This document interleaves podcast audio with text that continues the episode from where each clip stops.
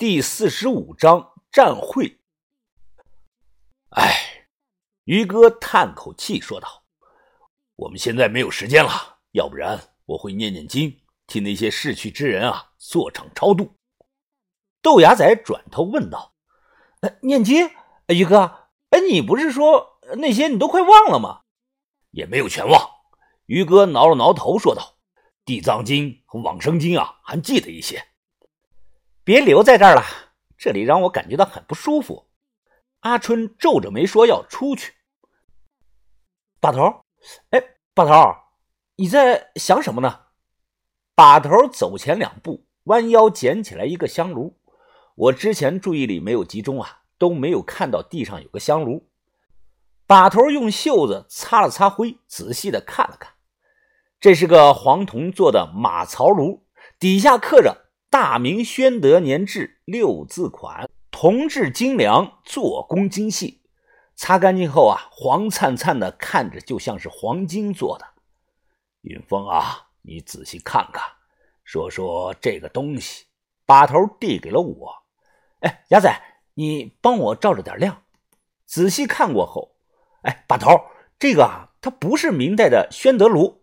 继续说。我点了点头。这个马槽炉啊，它也是用的精炼的黄铜，但是分量不够，手头啊达不到宣德十二炼风磨铜的那种重量。还有这个德字啊，把头，他故意少写了一横，也是故意仿的明代炉，这应该是个清代的炉子，大概呢应该是在光绪左右吧。把头连连的点头，不错呀，你眼力可以了。这个东西啊，就是光绪仿明的炉子。你看这个炉子里糖，把头伸手一抹，手上沾了一层的黑白灰。这不是灰尘，这是香灰。把头打着手电环顾四周，这代表着以前呐，有人来这里烧过香，祭拜过，留下了这个炉子。拿走吧，这个东西啊，能卖钱。我点了点头，把炉子递给了豆芽仔。一听把头说能卖钱，豆芽仔立即就把炉子塞到了包里。走吧，其他东西带不走，这里太冷了。把头说要出去了。走之前，我还回头看了一眼那些锈迹斑斑的刑具，静静的摆在那里。阿春呢，走得最快。小轩有些害怕，紧挨着我。我们刚拐了个弯，准备钻出去。这个时候，把头突然咦了一声，停下了脚步。他眉头紧锁，停下脚步说：“不对呀，不对，我们回去再看一眼。”“呃，怎么了，把头？”我问道。“还不能确定，先回去。”又回到密室中，把头指着摆在角落的铁桶说道：“文斌，你把这个桶移开。”云峰，你去搭把手。好，这个东西不轻啊。云峰，你抓这里，我数数，咱们一起发力。一，我和于哥推着铁桶，瞬间发力，一点一点的把铁桶推到了一旁。桶后面是墙，看起来没有什么问题。把头走到墙那边啊，他蹲了下来，仔细的看了看，又伸手敲了敲，突然回头说道。豆芽仔，把你包里的针拿出来，从这里打打看。金刚针有两节针头是破灌顶用的。木藏青石的硬度啊，要远比这种石灰岩高，打下去很是容易。豆芽仔对准位置后啊，扶着针头，于哥找来一块石头就开始发力，砸，再砸，伴随着缝隙是越来越大。突然塌进去了，墙壁上露出来一个大窟窿，竟然是空的。把头，你你怎么能看出来呀？我吓了一跳啊！把头说道：“刚才啊，我就觉得有些地方不对劲。香炉摆放的位置以前应该有张桌子的，铁桶两侧的墙上有的地方颜色深。”可能是烧纸烧香熏的，可为什么偏偏中间没有烟熏过的痕迹呢？只有两种解释：要么有人清理过，要么有人动过手脚。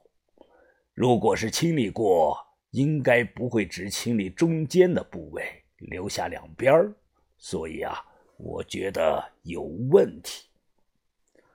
我听得暗自咂舌，把头观察力太强了。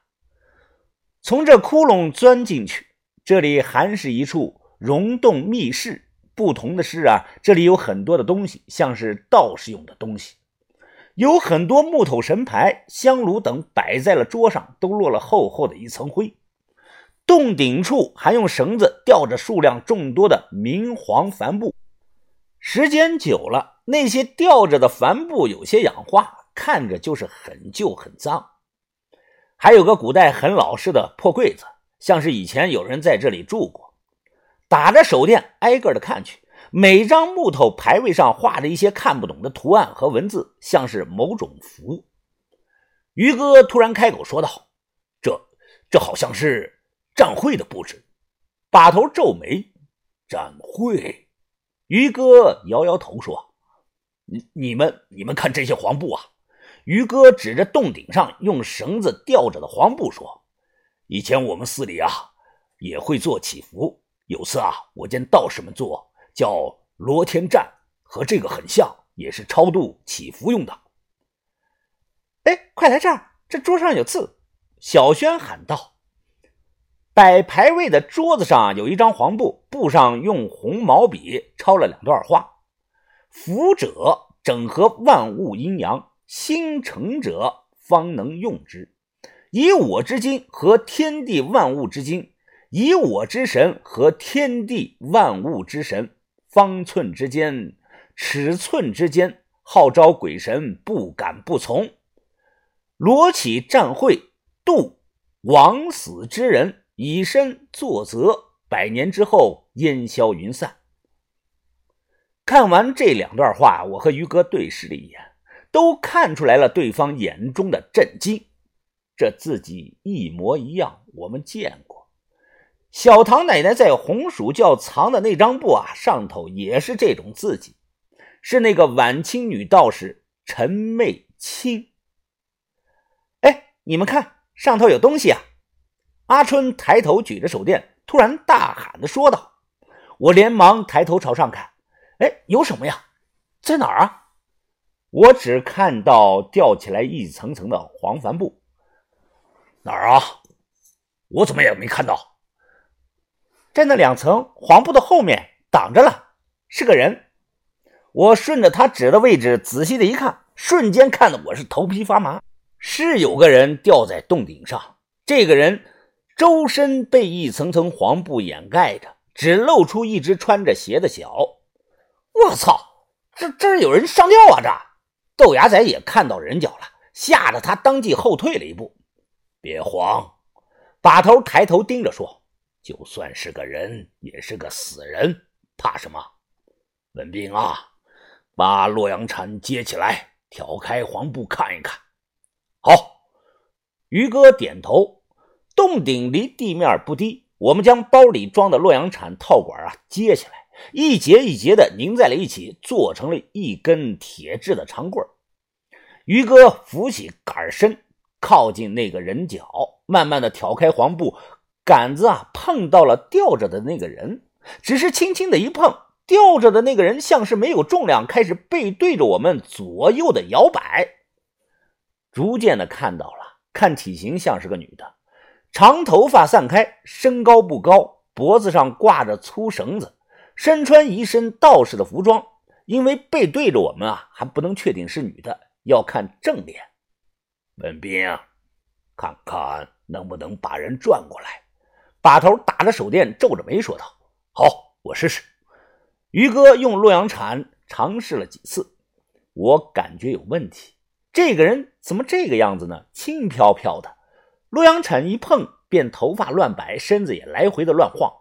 可等转过来那一刻，看清楚了，这就不是一个完整的人。脸烂完了，只有白骨，眼眶是一对黑窟窿，但头发保存的很好，像是被粘在了头骨上。道袍穿在身上，正面看啊，全是烂草，怪不得那么轻呢。洛阳铲一碰就来回的晃，原来身子是稻草人，头是针头。